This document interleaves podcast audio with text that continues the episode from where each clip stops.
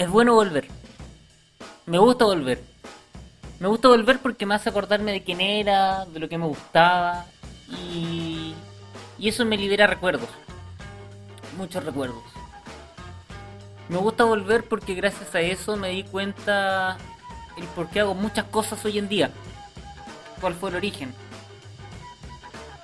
Cuando era adolescente, cuando estaba en el colegio, me gustaba leer mucho como autores nuevos que me, que, que me hicieran sentir como, oh, soy demasiado rebelde, leo tal escritor. Y en ese en esa etapa de mi vida descubrí Alberto Fuguet. Y me sentía genial, me sentía la raja. Sentía que todo era como, wow, soy demasiado rebelde, mírenme.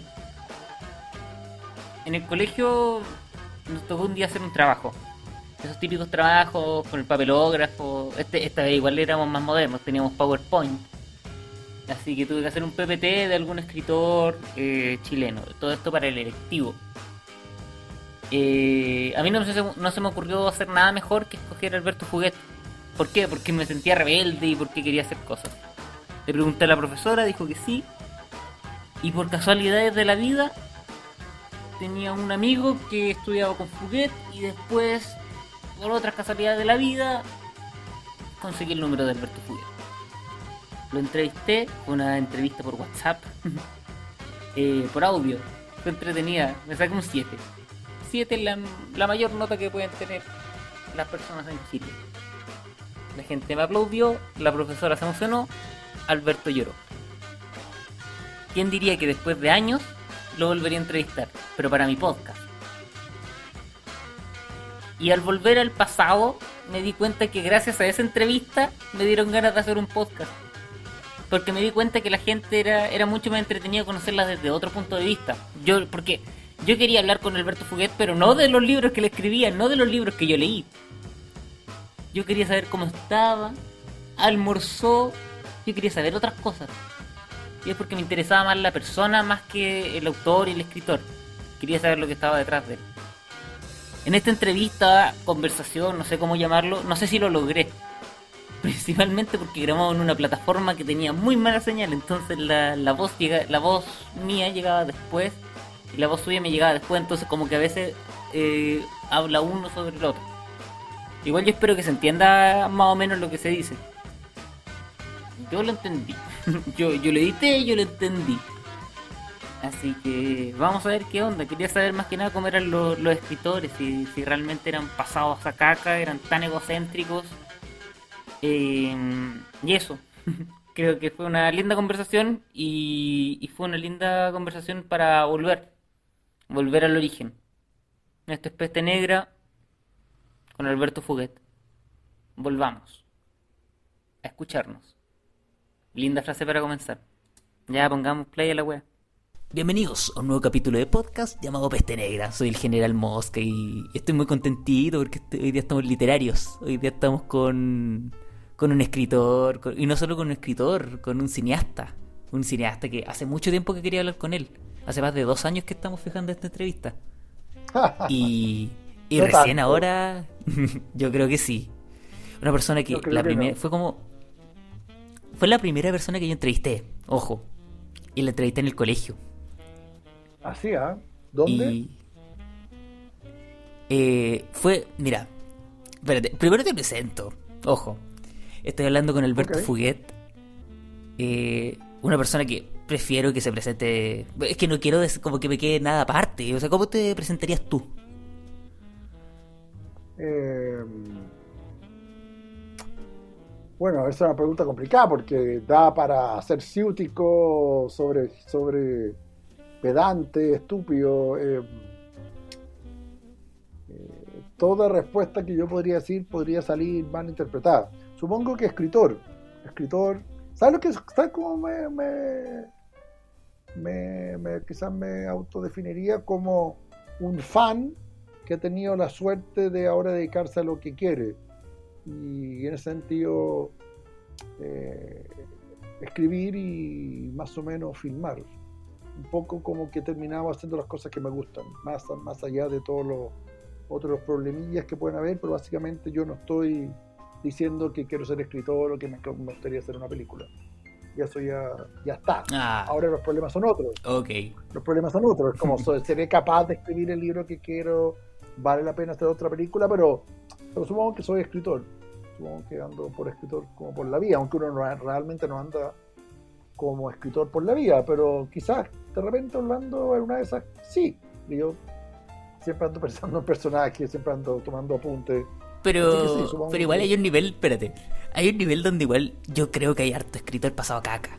No sé si será tan así en el mundo, en el circuito, pero es mucho, compadre, ¿Tú tan pasado a caca. chileno, o en español o mundo o qué? A ver, de lo Mira, que yo yo conocí creo- en Chile eran, eran bastante pasado a caca. Bueno, primero yo no sé qué significa exactamente esa expresión, deduzco.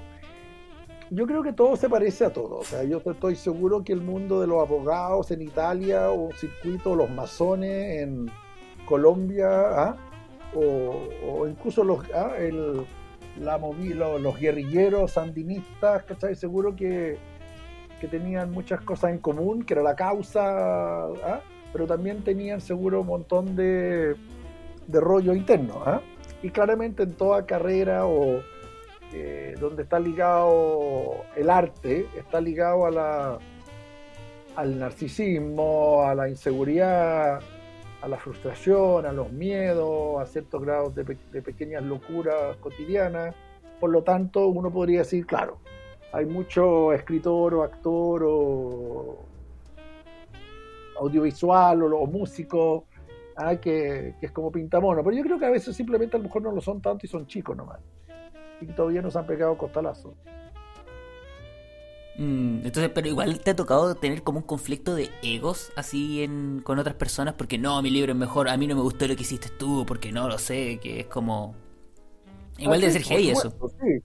Pero para mí yo no lo veo tanto, o al menos yo me he logrado protegerme. Ah, yo unas cosas que sí yo tengo, yo a lo mejor no tengo tanto talento, pero sí tengo algo distinto, quizás que no me consta que todo el mundo lo tiene. Escritores o cineastas o lo que tú llamas hacer mundillo, Orlando. eh, yo creo que tengo un súper buen radar y me cuido y sé dónde sé también lo que opinan los demás de mí, sé que hay gente que me, que me quiere, que me admira y que lee mis libros, pero también sé que hay gente que, que piensa absolutamente lo contrario, sé que hay gente que incluso que no sé si me gustaría que me muriera, pero que, que realmente considero que, que soy un peligro público para que la sociedad se desarrolle tal como debería, y esto fue del día uno, desde el día en que yo estaba en los talleres, por lo tanto ese tipo de problemas yo creo que los superé hace harto tiempo. Eso no implica que a veces no me molesta o me canso o me jode, pero así como yo odio a fulano de tal por ese tipo de pelea, yo creo que ya no.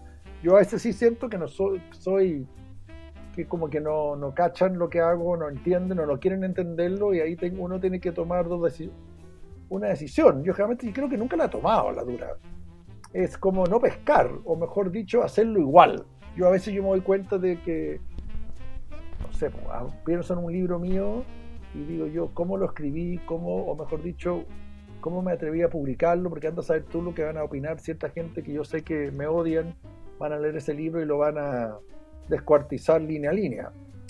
Pero parece que fue, es más fuerte siempre el deseo mío de crear o, y además yo, como yo creo que muchos autores que yo admiro, eh, mezclamos la necesidad de crear con la necesidad un poco de no ir a terapia, pero sí de, de querer plasmar algo, de sacar algo, de comprender algo, de, de jugar con algo, de explorar algo.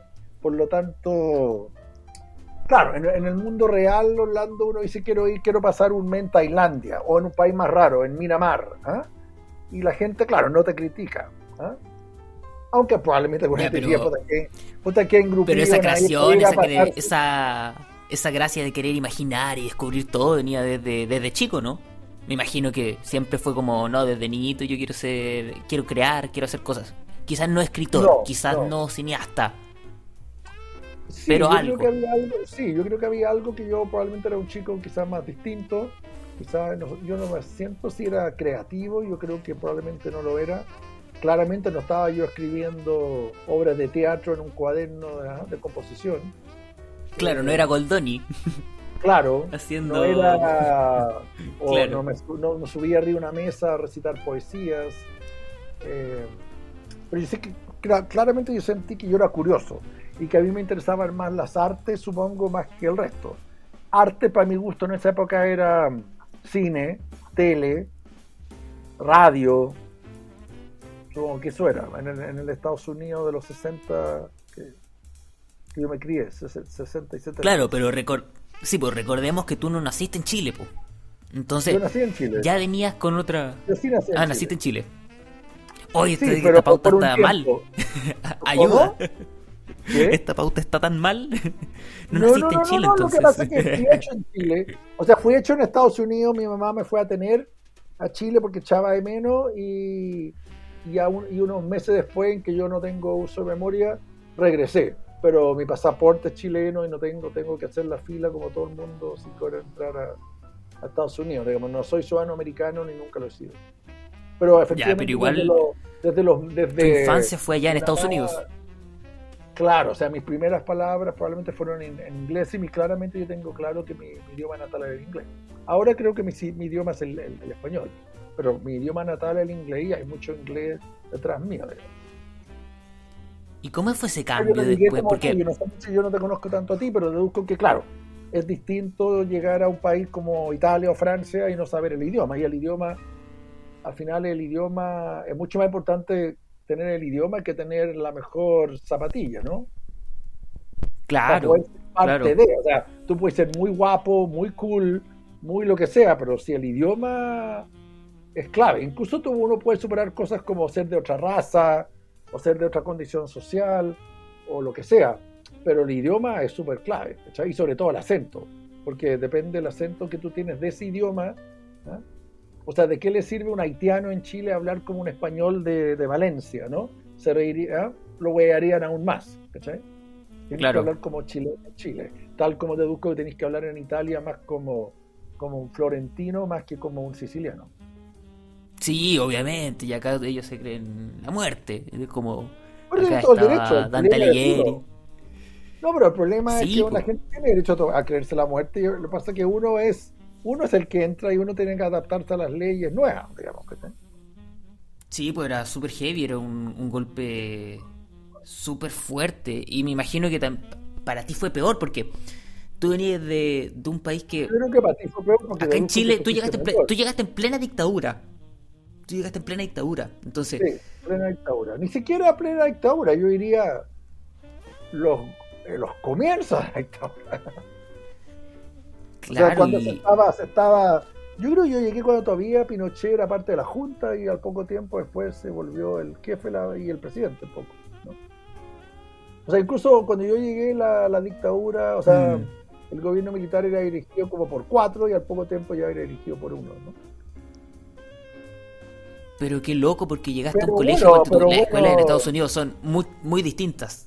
Y acá en Chile era como uniforme, todo muy formal, como hubo esa sensación como de que, le quitaron el color a la vida. Yo creo que un mundo que tú no, no alcanza a intuir. Eh, pero claro, básicamente en dos palabras, si tuviéramos que reducir, eh, yo pasé de un, de un mundo en que Estados Unidos estaba más allá de todos los problemas que estaba teniendo como Vietnam, estaba súper bien, estaba en el auge de lo que se llama el imperio, Estados Unidos la llevaba y California la llevaba aún más.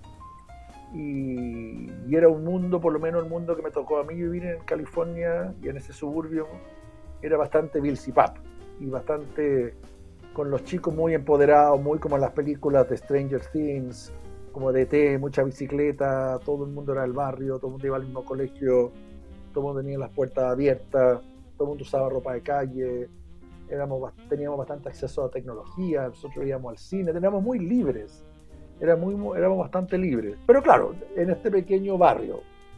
Y claro, llegué a Chile a un mundo muy, muy distinto, que era claramente en blanco y negro y, y, sobre todo a mí lo que me llamó la atención, más allá de los militares, que yo no los veía tanto, de vez, en cuando no los veía claramente, pero lo, lo pobre que lo era, lo, lo, cerrado que era, lo triste que lo era, lo, lo antiguo que era. O sea, yo no podía creer que habían caballos, que habían eh, los almacenes me parecían que eran de películas de los años 40, ¿no? Claro, te cambiaron el neighborhood, era una weá. O sea, yo no, lo más, unas cosas más impactantes, a, los pocos días de llegar, eh, se- yo parece que pedí que iría yogur y yo comía en Estados Unidos yogures llenos de mieles y de colores y de ¿ah? todos los sabores imaginables y llegó al día siguiente en el según deduzco que mi abuela habrá pedido yogur para complacer al, al nietecito y, hincha pelota quizás y llegó el yogur primero quebrado porque era en vidrio con una tapa de metal porque hacía tanto frío que, el- eh, que lo del interior se, se congeló y hizo tirar el vidrio de marca Jelly, me acuerdo. Y, y además, bueno, cuando efectivamente pude comer otro yogur otro día, era un yogur blanco, ácido y que no tenía cero fruta. O sea, era, muy, era un mundo muy, muy distinto al mundo de los supermercados que, estaba ahí, que, ya, que yo estaba acostumbrado. Ahora, dicho eso, Claro, desde ese momento se quebró el corazón de Alberto Fuguet. Ahí comenzó su vida, un golpe a la realidad, con el yogur. Sí, yo creo- sí, yo creo que sí, yo creo que sí. O sea, el corazón se quiebra de distintas maneras y uno eso es, es decir, claro, ya no estoy en el lugar donde yo me sentía cómodo y eso claramente te puede quebrar el corazón y perder el idioma. Para mí fue triste, sobre todo cuando en el colegio, cuando ya entré a un colegio, colegio mierda, o, o ya incluso los poca gente que uno iba conociendo como primo, parentela, todos hablaban español. Y yo captaba que yo tenía que, que hablar español, hablarlo bien, ojalá, con los garabatos, y con los acentos, y con las pequeñas palabras que uno había que saltarse, la letra D, la letra T, qué sé yo. Y eh, que era clave hablar bien como chileno y como alguien como de la clase, porque me di cuenta que todo el mundo decía, oye, este tipo habla como chulo, la gente habla de este como habla como Barça, la gente estaba muy preocupada de cómo hablaba la gente. Y eh, eh, captar que, Claro, además tampoco que era gente muy, muy distinta. hay un problema porque O sea, no puedes quedar español. hablando... Claro, yo sentía que ellos eran más cool que yo por un lado porque hablaban español y yo no, pero por otro lado me parecía que hablaban pura weá y que era gente que estaba Claro. perdida en los años 50, digamos, que todo el mundo era muy básico. Eso era muy importante, Sí, muy increíble, me parecían todos muy básicos, digamos. Y tratar de hablar bien que uno quedaba como ciútico. Claro. Sí, no, yo, no, yo entendí que no había que hablar bien. Yo, al revés, tenía que hablar muy, muy mal, ¿cachai? Como weón, la loca, la, ¿cachai? O sea, mientras más así, weón, sí, pues, weón. De más, pues, weón. O sea, eso era tratar de poder para pasar piola y hablar como chileno. Pero, pero, pero poco a poco yo siempre he dicho que Chile, capaz que Chile me quiera más a mí que yo a Chile, porque Chile fue cambiando y se puso más parecido a mí que lo que yo me puse parecido a Chile. Porque a los pocos ratos ya empezó a llegar eso fue- la tecnología, la globalización. Eso debe ser súper raro, po. A medida, a medida- O sea, yo nunca lo esperé, yo nunca esperé, sobre todo esperando los primeros años en que todo Chile era, o la gente con que uno se... se- A ver, existe una idea que a mí me trataban de gringo, y gringo también era una palabra que me di rápidamente cuenta que en Chile significaba muchas cosas, y también significaba alemán, significaba ¿ah? eh, holandés, cualquier persona como media rubia, ¿no? Yo no era rubio además, pero, pero claramente tenía que ver con los Estados Unidos y con los canadienses, y, o a veces le decían yankee, eh, que era más despectivo aún. Pero claro, para los chilenos, que era un país muy, muy pobre, que estaba en plena dictadura, era curioso que ellos consideraban que Chile era mucho más cool que el resto del mundo, entonces se reían de mí entre otras cosas porque yo supuestamente venía de un país más tonto, más wea, más, más no sé. Se reían Claro. de como que los gringos, los gringos, como que Estados Unidos era un país como penca, ¿cachai? Rico pero Mm. penca, no como Chile. No sabían, claro, no sabían nada que Claro. hay un yogurt con fruta. Exactamente. Pero poco a con miel. empezó a llegar todo. Chile empezó en, en una suerte de, de dos o tres años que supongo que coincidió como con mi pu- pubertad. Eh, el país iba cambiando más rápido, más rápido que, que mis cambios físicos, por así decirlo. Y pronto todo el mundo estaba tomando MM, comiendo ketchup y, y cosas por el estilo. Y la tele se volvió a hacer, y la tele empezó a ser clave, clave, ¿cachai? Claro, cuando yo llegué habían dos canales o tres y duraban como a las 4 de la tarde, uno hasta las 6, hasta las 8 de la noche, 10. Pero claro, ya a partir de un momento, no sé qué año, pero ya claramente yo creo que a partir del 78 Chile empieza como a, a tratar de ser un jaguar. digamos. Pero Y llega una parte donde ahí- y ahí donde algún profesor te inspiró como decir, como esto puede salvar un poco, o todos los profes fomes. Una cosa No, aburrida. Yo creo cotidiana. que siempre a uno le toca, sobre todo a alguien que, que ha logrado después con el futuro ser escritor o artista o algo por el estilo, o incluso ser alguien que se ha destacado en algo. Incluso yo creo que para mucha gente que no se ha destacado en nada, porque siempre existe una obsesión con la gente que se ha destacado, ¿no? ¿Qué significa destacarse? Destacarse puede ser eh, simplemente tener una vida y no querer otra cosa y estar contento con ella. Eh, pero claramente yo tuve una profesora, claramente. O sea, uno es también la suma de, de la gente que te tocó y, y yo creo que me tocó una profesora que más que apañarme, que más que eh, tratarme suavemente, como diría Soda Stereo, yo creo que trató de como follarme la mente, ¿ah? como no era, era de español, de castellano, de literatura, y más bien era como meterme ideas como negativas a través de la literatura, ¿cachai? Como... Porque una cosa que la gente se olvida que, sobre todo en el mundo académico, como que la gente lee libros en los colegios como para aprender. Yo creo que sí, yo estoy de acuerdo, uno quizás aprende, pero uno aprende también cosas negativas, ¿cachai? O, ne- o pseudo negativas, como ser contestatario, ser rebelde, ser, eh, caliente, no sé, un montón de cosas que, la literatura también está, digamos, que no es solo uno lee solo para ser mejor ciudadano o para mejorar tu vocabulario. Claro.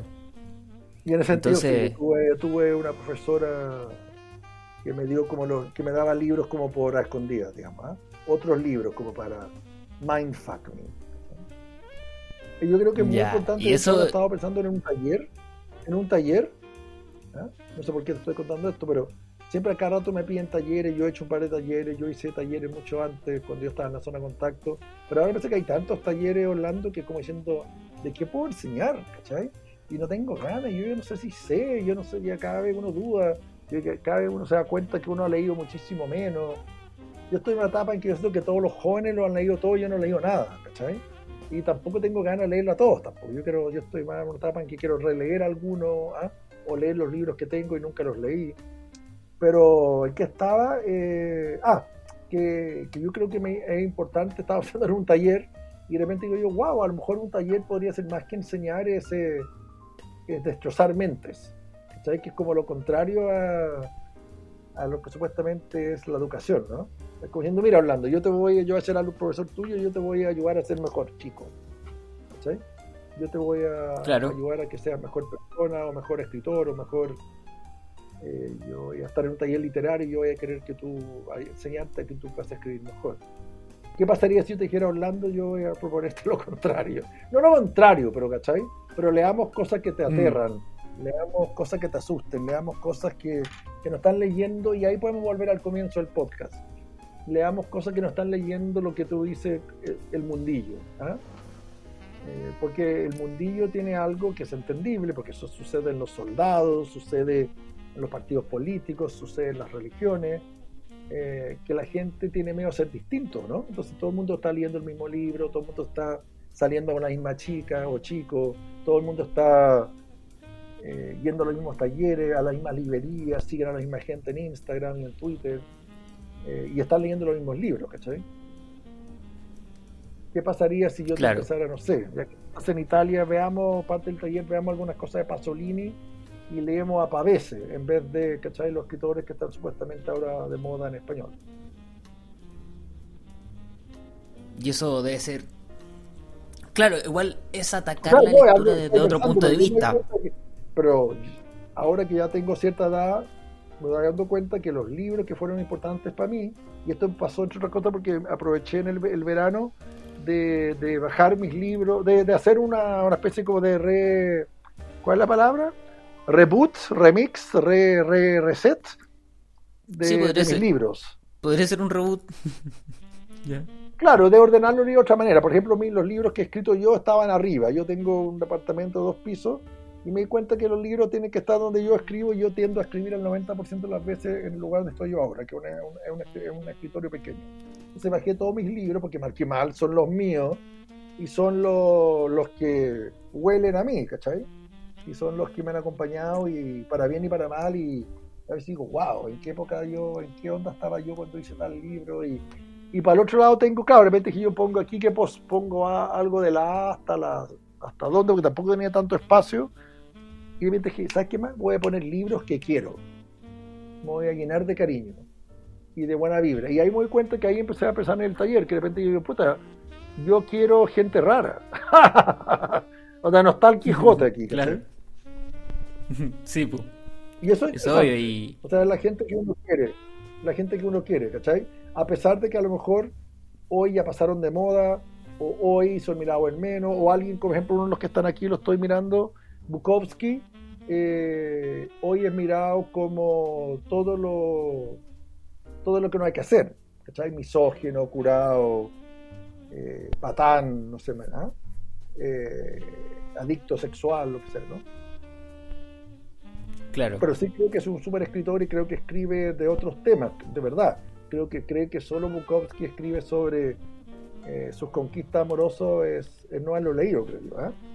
Básicamente, para mi gusto, Bukowski es como un weón que escribe de lo que le gustaría haber hecho más que lo que hizo. O sea, con esa cara. No sí, pues era su alter ego igual. Claro, exactamente. El alter no, ego, bueno, al contrario. Claro, y ahora, bueno, y eso también es mucho más fascinante cuando se habla del tema biográfico. A veces la biografía es mucho más importante lo que tú te imaginas o lo que te gustaría haber vivido que tu biografía pura y dura, ¿cachai?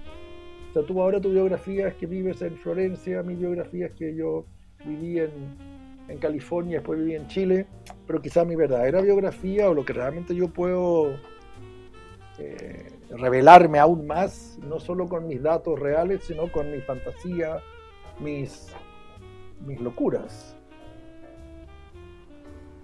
¿Y cuál fue tu locura más grande? ¿Cuál fue como, a decir, como, uh, claro, Alberto Fuguet era rebelde, era tenía un espíritu, un espíritu libre?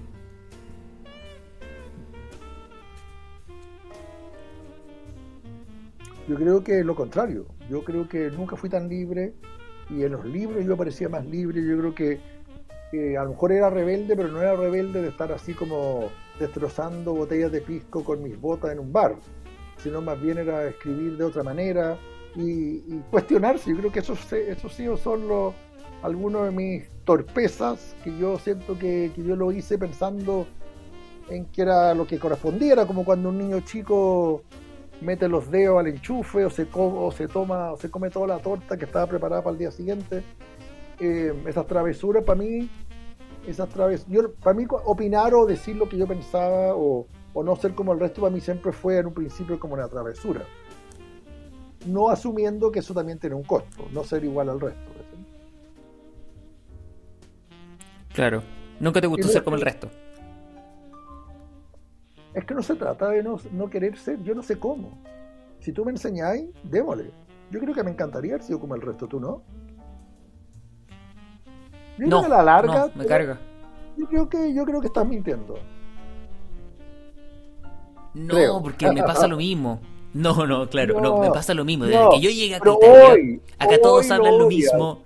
Hoy lo odias, pero si yo te dijera, si yo te dijera, mira Orlando, vamos a pasearnos aquí invisible y yo te voy a ofrecer no cuestionarte tanto, no tener espíritu rebelde y simplemente ser amigo de todos estos ragazos, ¿cachai?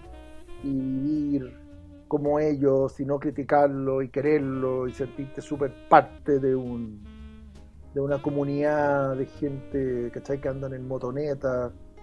Eh, todo quizás lo que tú a lo mejor odias, eh, pero a lo mejor ellos lo pasan bien.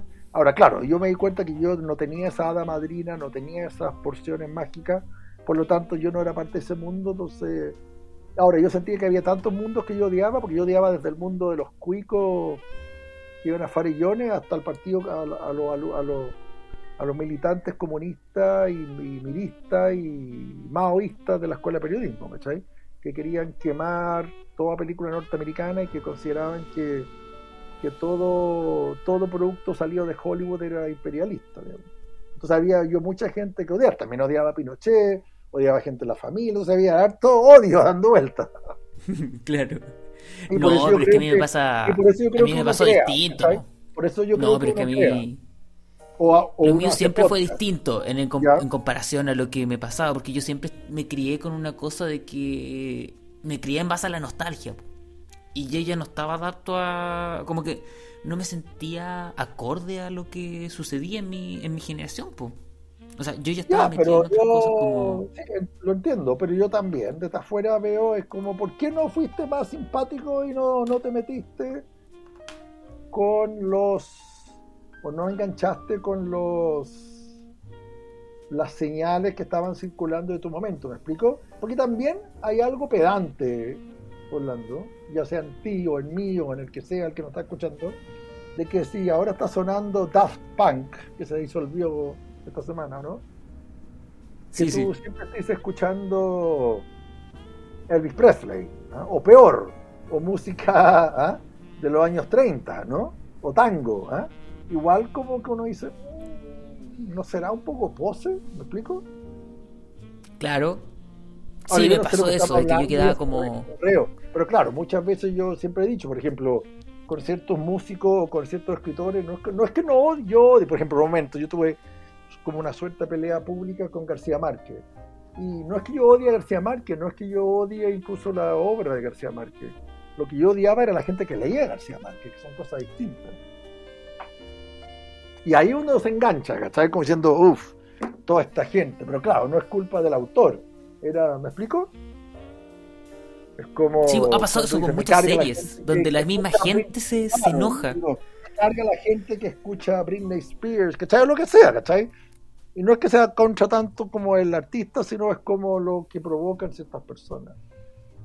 Es que cuando los fanáticos se empiezan como a apoderar de, de la creación de otra persona, eso, suele pasar mucho. Eso pasó incluso con los monitos animados. O sea, pasó con una serie que era ah, Steven Universe, donde la gente decía, ah, pero estos personajes tienen que ser eh, miren, yo no la veo, pero era como estos personajes tienen que ser eh, pareja y no son pareja y ah, tenemos mierda y es como guau, y es como demasiado odio y yo digo, pero la historia está bien si no son pareja. No, es que tú eres, no sé, homofóbico y y ahí es como tan raro y, se crea una comunidad súper gay. Pero por otro lado, ¿no está bueno que ocurra eso? ¿No, prefieres que, haya una comunidad de gente ñoña, como dicen en Chile, de que siguen los, superhéroes o que tengan teorías conspiratorias, sexuales o fanfiction sobre ciertos personajes? Yo te reconozco que no sé de qué me, de, qué me estás hablando, pero intuyo que la mayoría de la gente es muy importante la, ficción. Y ahí yo como productor de, de ficción, yo obviamente yo no hago mono animados que son criticados en todo el mundo, pero... Eh, igual hay algo bacán en que hay gente que se enganche más con el arte que con otras cosas, ¿cachai? Porque yo, yo estoy, estarías tú dispuesto a reconocer que una serie mono animado es arte, ¿no? No sé si arte puro, pero es distinto que solo ser eh, anarquista per se, digamos, ¿no? Y me parece que cada uno, tal como a uno le gusta más el ketchup, a otro la pimienta, a otro la mostaza, Dijon, u otro la mostaza alemana, creo que uno tiene derecho a tener distintos gustos y, fanaticadas, ¿cachai?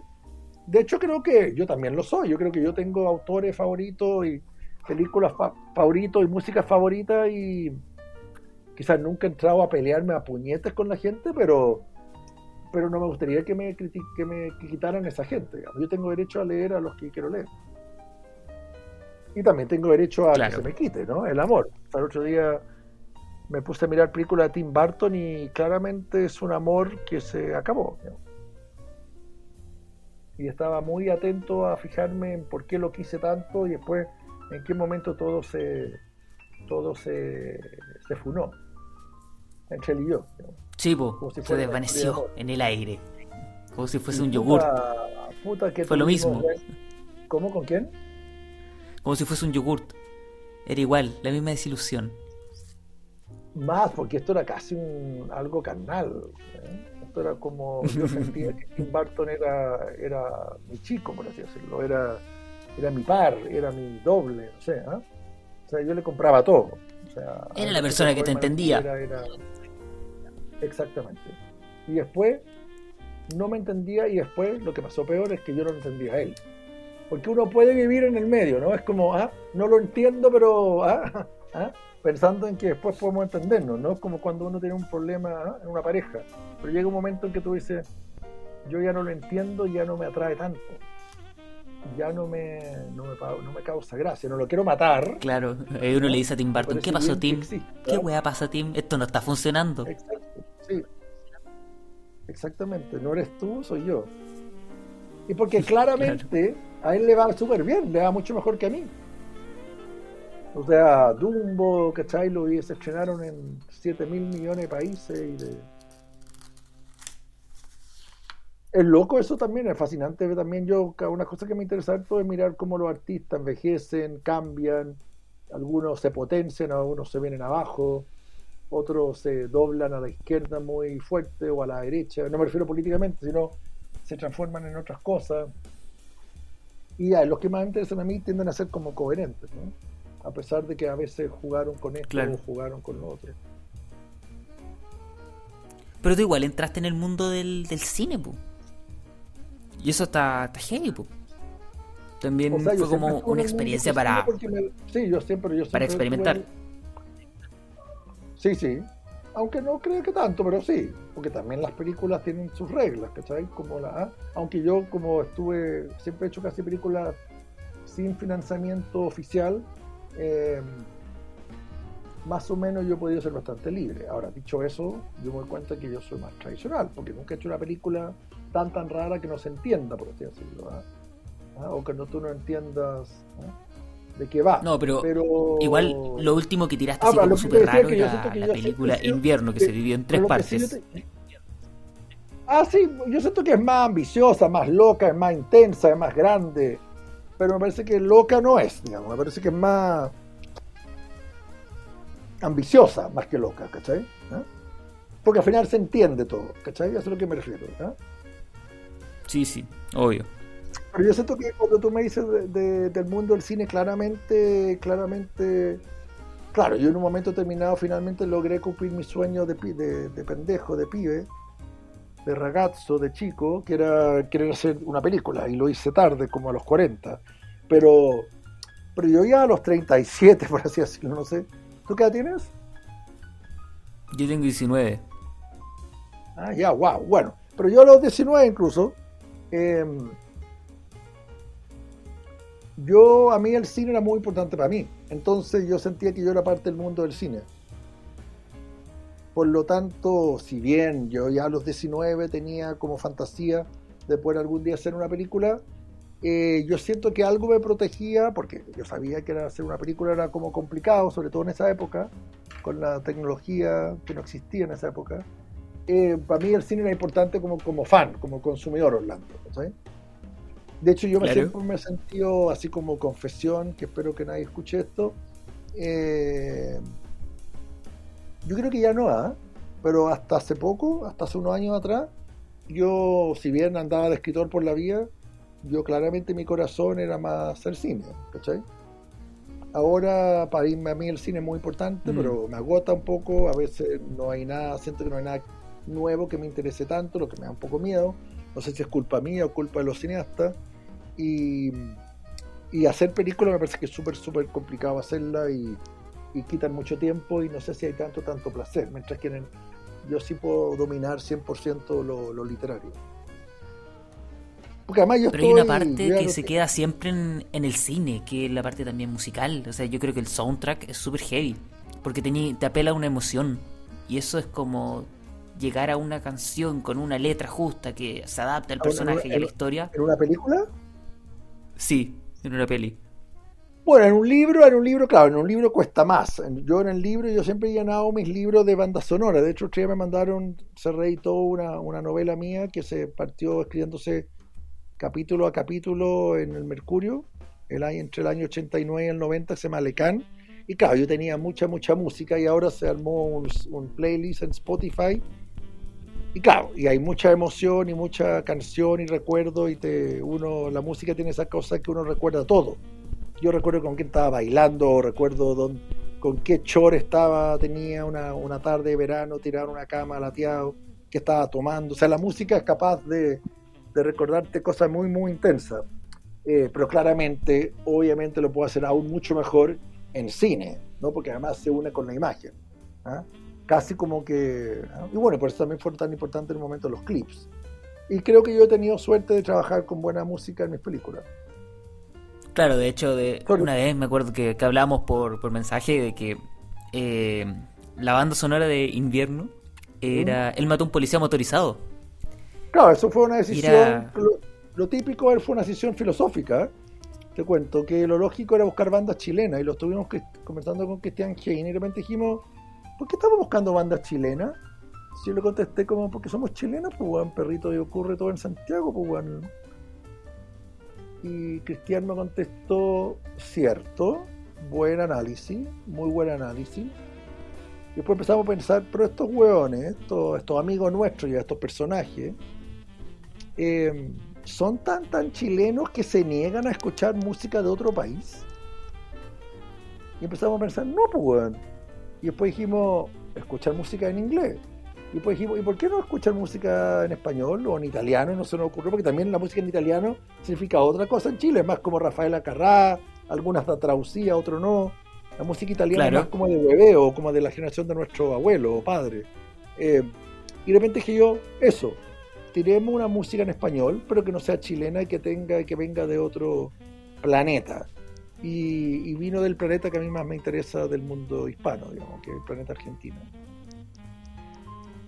Que algo que me da mucha risa porque cuando hubo el estallido social y empezó como que Chile a arder, la gente más como muy neoliberal y todo, decían, Dios mío, Dios mío, esto es el fin del mundo, esto es el apocalipsis, eh, Chile se va a transformar en... Y uno pensaba que iban a decir un país muy, muy dañado, muy básico, con, con muy pocos servicios, como algún país del centro de África, algo así, ¿no? Una dictadura. Y no, y la gente decía, Chile va a ser Argentina. Yo pensé, puta, démosle. Yo no tengo problema. claro, traigamos el de un policía autorizado y me sentiría muy orgulloso y me iría al tiro a comprarme una casa rica, chica, en, La Plata, en la capital, a una hora de Buenos Aires.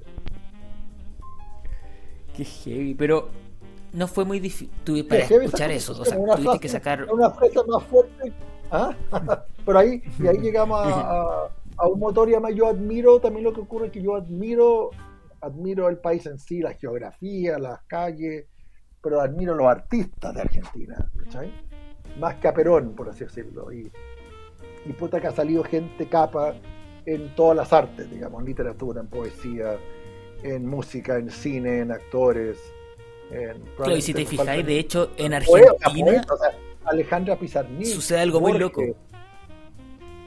Porque ellos, tú te fijáis que, como venían de poetas, de cantautores, como. Como que no es tan importante cantar bien. Es más importante la letra saber cómo viene. En cambio en Chile era más como una cosa eh, chocante. En Italia yo me doy cuenta de que acá la música era más alegre, era como, como que acá no estaba pasando nada. también, en Italia hubo harto sufrimiento, hubo guerra y cosas por el estilo, ¿no? sí, pues, pero la música que llegó era como súper feliz. Y la otra era como más alternativa, que era como, wow. Como, pero a lo mejor fue como una una vuelta de, ¿cómo se llama? Una vuelta de tuerca al sufrimiento que hubo durante la guerra, ¿no? Claramente la música de San Remo es muy, muy divertida, ¿no?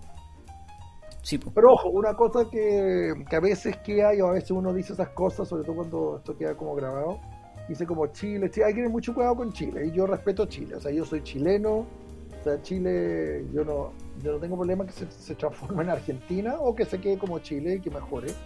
Todos los países tienen su trayectoria. Pero yo siento que aquí está mi tradición, a pesar de que no era mi idioma, no era mi lugar donde me crié en mis años, y yo me siento chileno.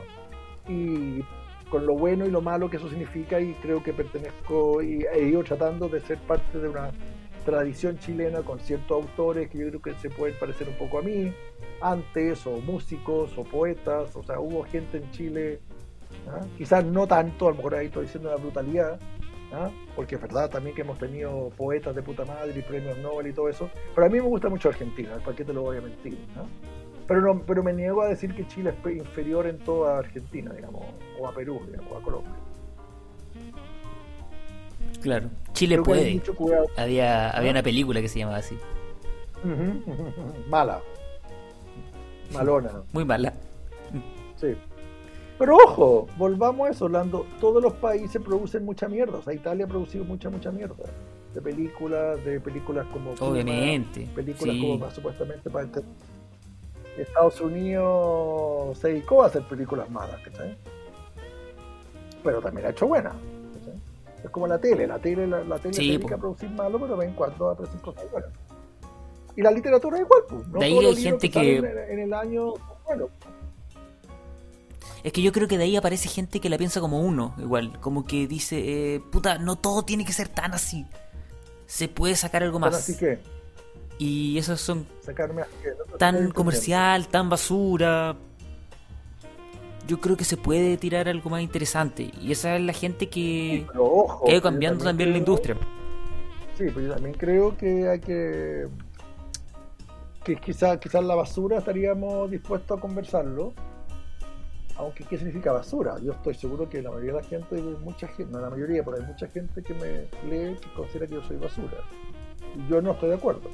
Eh, si no, lo haría, o no tengo yo esa capacidad para decir, mira, estoy a propósito sacando basura. Eh, por el otro lado, comercial no necesariamente es algo negativo, generalmente lo... Pero te entiendo lo que estaba hablando, pero generalmente grandes poetas o grandes escritores que uno admira eh, terminaron siendo comerciales, digamos, ¿no? O al O menos sea, claro. algo, ven- algo vendieron para que podamos estar hablando de ellos. O sea, yo siempre he dicho que David Lynch es un cineasta comercial, que quizás no tiene los presupuestos para hacer, ¿ah? pero claramente una figura pop y es alguien que tú y yo sabemos quién es, por lo tanto ha logrado algo. Porque si fuera un señor que viviera en un pueblo perdido en el norte de Chile que, que solo ha hecho un video, no estaríamos hablando de él. O sea, Lynch, con todo lo raro que es, también tiene algo comercial y claramente tiene, si bien no tiene Hollywood detrás, tiene una tradición atrás y tiene actores de cine que quieren trabajar con él y, logra. Incluso Lynch hizo una locura, digamos. Cuando se dio cuenta que el cine no lo pescaban mucho, era muy difícil producir, conseguir películas, empezó a hacer tele. Y eso revolucionó la tele para siempre, ¿no? Al ser, al ser algo como que Twin Peaks pudiera hacer tele, digamos, y usar como los los triquiñuelas de las telenovelas y hacer algo distinto. ¿ah? Por eso hay que tener cuidado con las palabras, digamos. ¿ah? Pero en el fondo creo que tú y yo estamos más cercanos que lejanos. digamos. Todavía no nos hemos agarrado. Claro, no, nos falta mucho. Oye, ¿este podcast cuánto dura?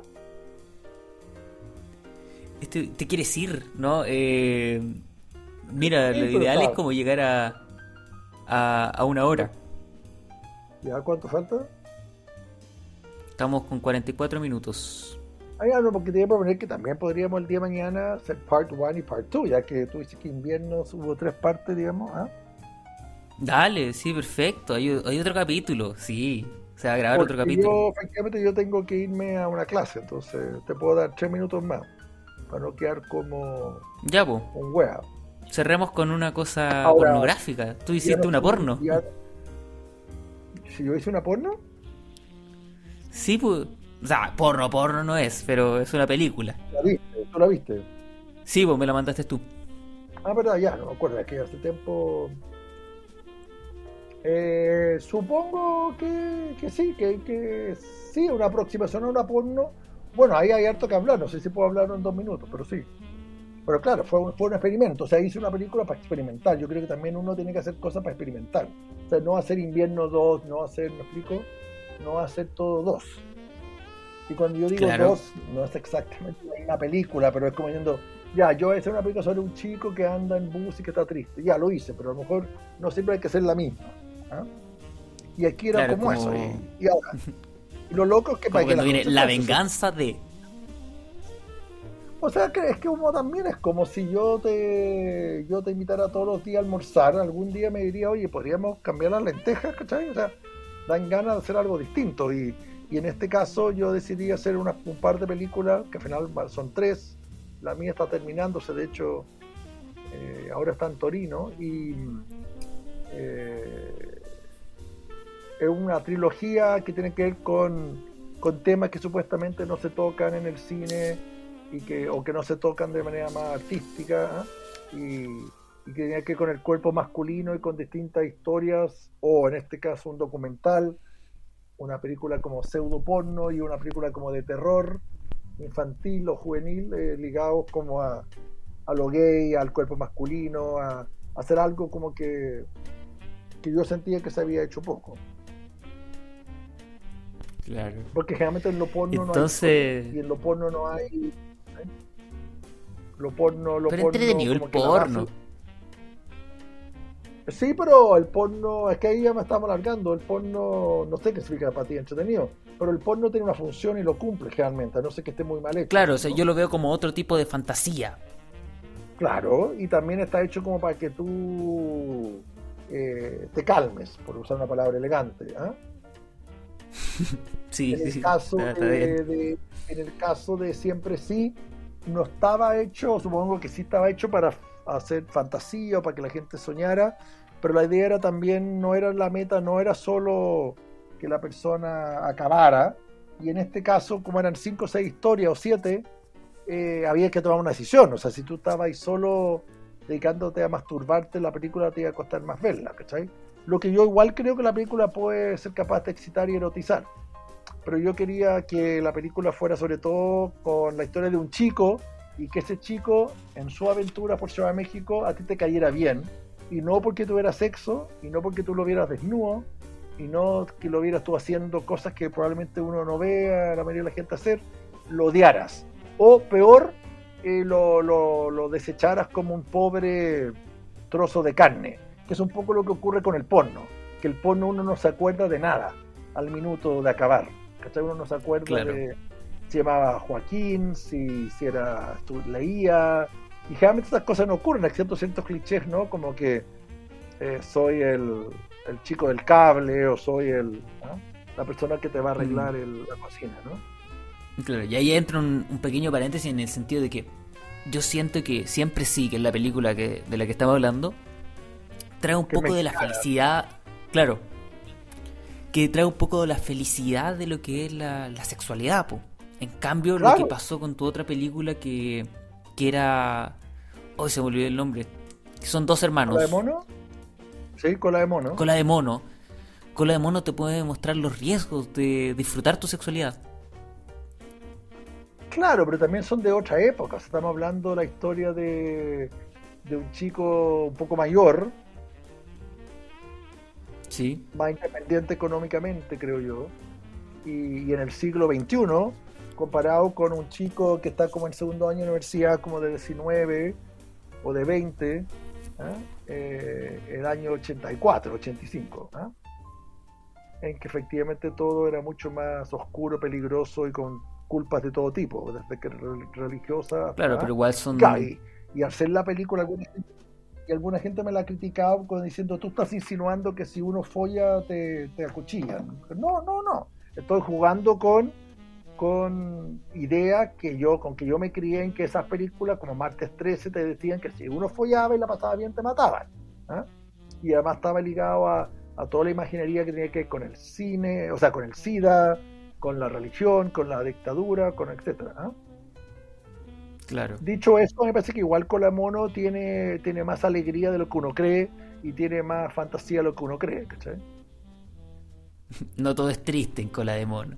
Yo creo que no, yo creo que es bastante loca y, y extraña y sensual y, ¿ah? y, y- y tiene adrenalina, algo que se ha perdido hoy. Hoy follar es muy fácil. Antiguamente requería de cierta adrenalina, miedos, temores y ser jugado. ¿ah? Hoy es más como encargar una pizza. Exactamente. Depende del sabor. Y Ya. ya, bueno, te voy, te voy a dejar un poco tranquilo. Eh, cerremos Eso, con, no con los 30 con los 30 mejores segundos de una canción. Elección tuya. ¿Querés que yo cante? No, no, no, escoge la canción, después esto se edita. Ah, ok, no, a mí una canción que yo siempre me ha gustado mucho y que siento que, que tiene que ver con lo que significa ser escritor, es una canción del grupo James y la canción se llama Say Something. Y la letra es como Say Something, Say Anything. pero dilo en el fondo, di algo, di algo que desde adentro. Y yo siempre lo he tomado como un mantra.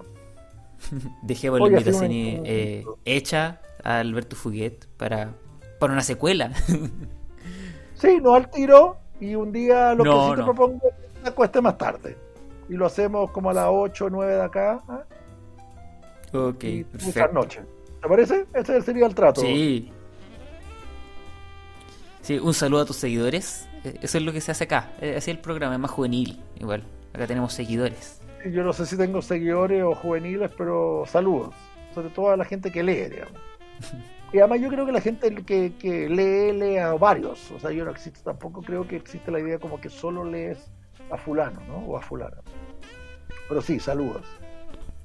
Y a mí estos programas me gustan. O sea, si yo estuviera escuchando este programa, ojalá que esté bueno. Yo a lo mejor estoy hablando pura weas.